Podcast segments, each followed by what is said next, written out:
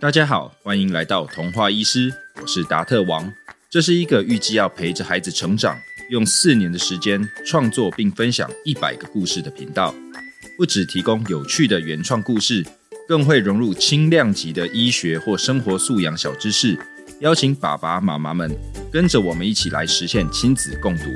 今天童话医师要分享的故事是《跑不快的英雄》。小朋友们是不是常常都被爸爸妈妈提醒？不要乱冲乱跑哦。其实有活力、喜欢速度感是大部分人的天性，只是别忘了要注意安全哦。跑得快是很多人的梦想吧？但如果有人天生就跑得比任何人都快，但是突然有一天发生意外，变得完全动不了，会是怎样的心情呢？今天故事的主角雷电侠桑德就碰到这种状况哦。一起来听听看他发生了什么事吧。超级英雄协会的副会长雷电侠桑德最近非常忧郁，因为他最引以为傲的一双快腿完全跑不动，搞得最爱跑来跑去的桑德现在只能拿着拐杖在协会里晃来晃去。大家看到副会长阴沉的脸，压力都跟着大了起来。回想起来，桑德的脚会搞成这样，其实也没有办法怪别人。他自己还是要负最大的责任。事情发生的那天，爱打篮球的幻影奈特、欧鼻子跑来邀请桑德一起打球，因为桑德也很爱运动，所以就答应了。他们三个到了球场，组成了我们最强，对不对？一起报名超能杯三对三篮球赛。超能杯三对三篮球赛是很热门的比赛，参赛选手来自世界各地。不管你平时是英雄、坏蛋还是怪兽，只要你遵守不打架的规定，都可以报名参加。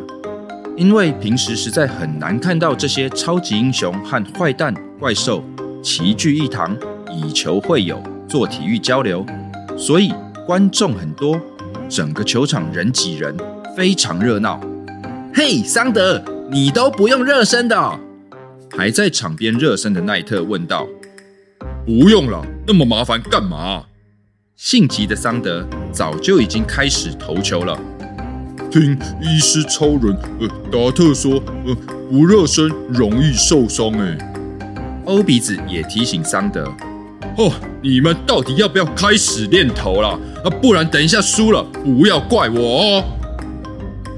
就在桑德的催促下，热身完的奈特和欧鼻子也开始一起练球了。原本就常一起打球的奈特和欧鼻子，默契实在是一流，几乎不用看对方就能精准的把球传到位。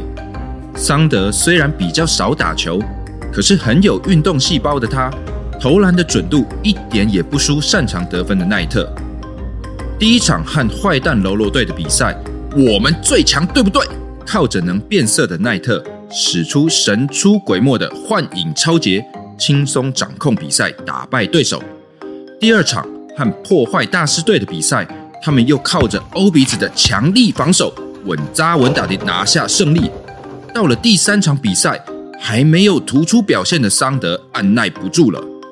嘿，等一下和史诗怪兽队的比赛，让我出点风头吧。桑德在换场休息的时候，跟他的队友们这么说。看到桑德这么想要表现。本来就是邀请桑德来同乐的奈特和欧鼻子，也就顺着他了。第三场比赛的哨音刚响，桑德一拿到球就用快如雷电的速度上篮得分。接着他又在大家都没看清楚发生什么事的状况下，抄走了一只怪兽尾巴上的球，投篮得分。哇哦，帅哦！球场边的观众欢呼着：“爸爸，爸爸，你看那边有个选手，好强哦！”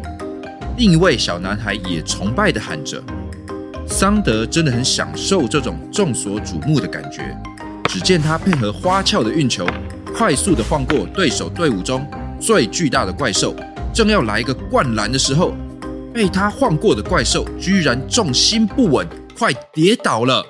糟糕，这么大的怪兽跌倒会压到观众的。桑德一边想，一边来个急停变向，准备冲去救人。没想到，就在这个关键时刻，他的小腿突然抽筋，害他跌在地上，脚也拐了一下，痛得没办法动。虽然桑德受伤来不及救人，但还好欧比子的反应也很迅速，他很快的膨胀、膨胀、膨胀，变得像一颗大球，撑住了差一点就要压到观众的巨大怪兽。至于奈特，在帮忙确认场边有没有人受伤之后，也回到桑德身边，关心他的状况。我的小腿好像拉伤了，脚踝还扭了一下，应该没有办法继续比赛了啦。桑德说。还比赛嘞？我看你都不太能走了吧？来，我扶你。奈特边说边扶起桑德。我哪有不能走啊？你看我还能跑哎！哎呦！想逞强的桑德刚把脚往地上踏，就痛得喊了出来：“困波，呃，不要再逞强了，走，我们去找达特医师了。”刚缩回原本体型的欧鼻子也跟着一起劝桑德。因为实在是太痛了，一拐一拐的桑德也不得不听伙伴们的话，被扶着坐上车，回到协会总部。很不巧，总部的医师超人达特居然自己生病，中了现在最流行的坏坏病毒，正在居家隔离，只能帮桑德视讯看诊。哎，医师，你也会生病哦？桑德第一句话就惊讶地问：“是啊，医师也是人。”超人也是人，这个坏坏病毒我还没有研究出治疗方法。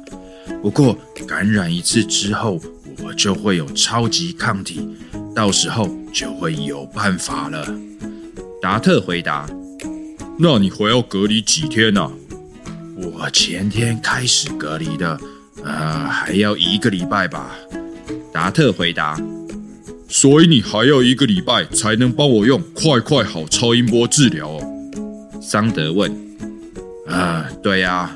不过你的伤看起来是还好，小腿的拉伤和脚踝的扭伤都还算是轻微的一级。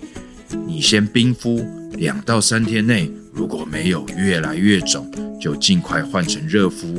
然后脚踝记得要穿护踝，保护韧带。避免再次受伤哦，奈特他们都跟我说了，下次运动前记得要乖乖热身啊。达特说：“好了，我知道了啦。”桑德闷闷不乐的回答，感觉有点敷衍，也不知道到底有没有把话听进去。和达特医师试训完两天后，桑德在协会碰到协会秘书鲍泽。嘿，副会长，你的脚还好吗？鲍泽关心的问道。好多了啦，现在就上下楼梯比较痛，平常走路还剩一点点。桑德回答。太好了，祝你早日康复。嘿，哎，副会长，达特医师应该有叫你要穿护踝吧？哎，你怎么没有穿呢？眼尖的鲍泽提醒道。哎呀，穿护踝很麻烦呢。桑德不耐烦的回答。呵呵，不行，我要去跟会长还有达特医师说。大嘴巴的鲍泽刚说完，转身就要跑去打小报告，很怕会长和达特医师听到之后会来跟他啰里吧嗦的。桑德觉得不妙，反射性的想和平常一样用飞快的速度去拉住鲍泽，却忘记他们正在楼梯间，自己的伤也还没有好，一个箭步刚踏下去就痛到脚软了一下。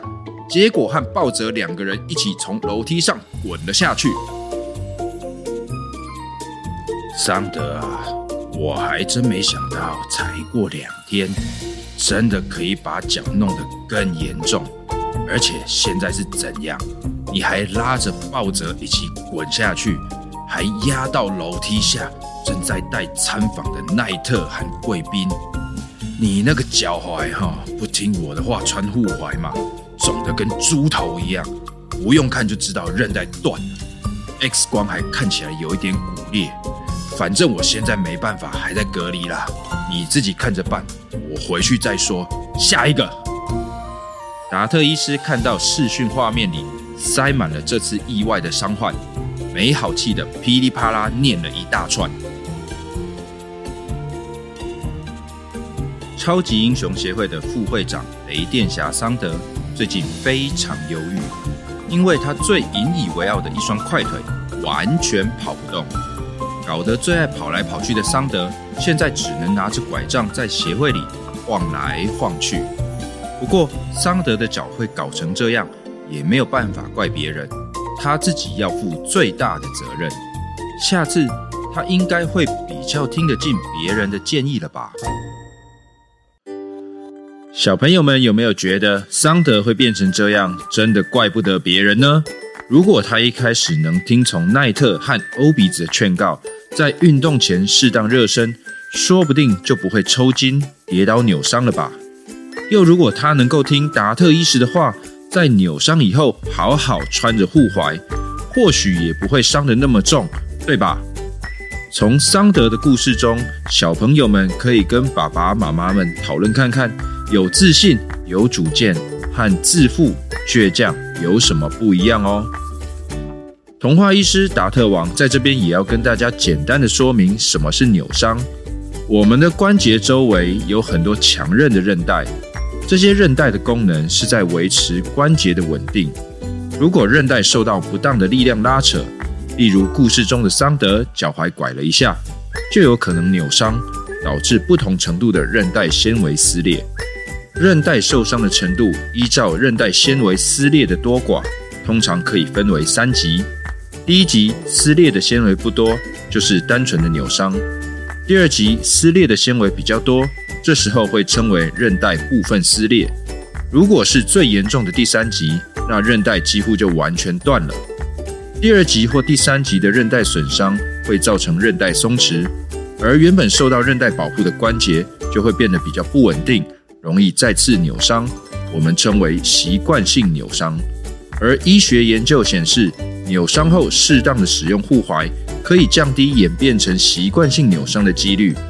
所以小朋友们如果扭伤了，要记得参考医师、物理治疗师的建议，适当穿护踝哦。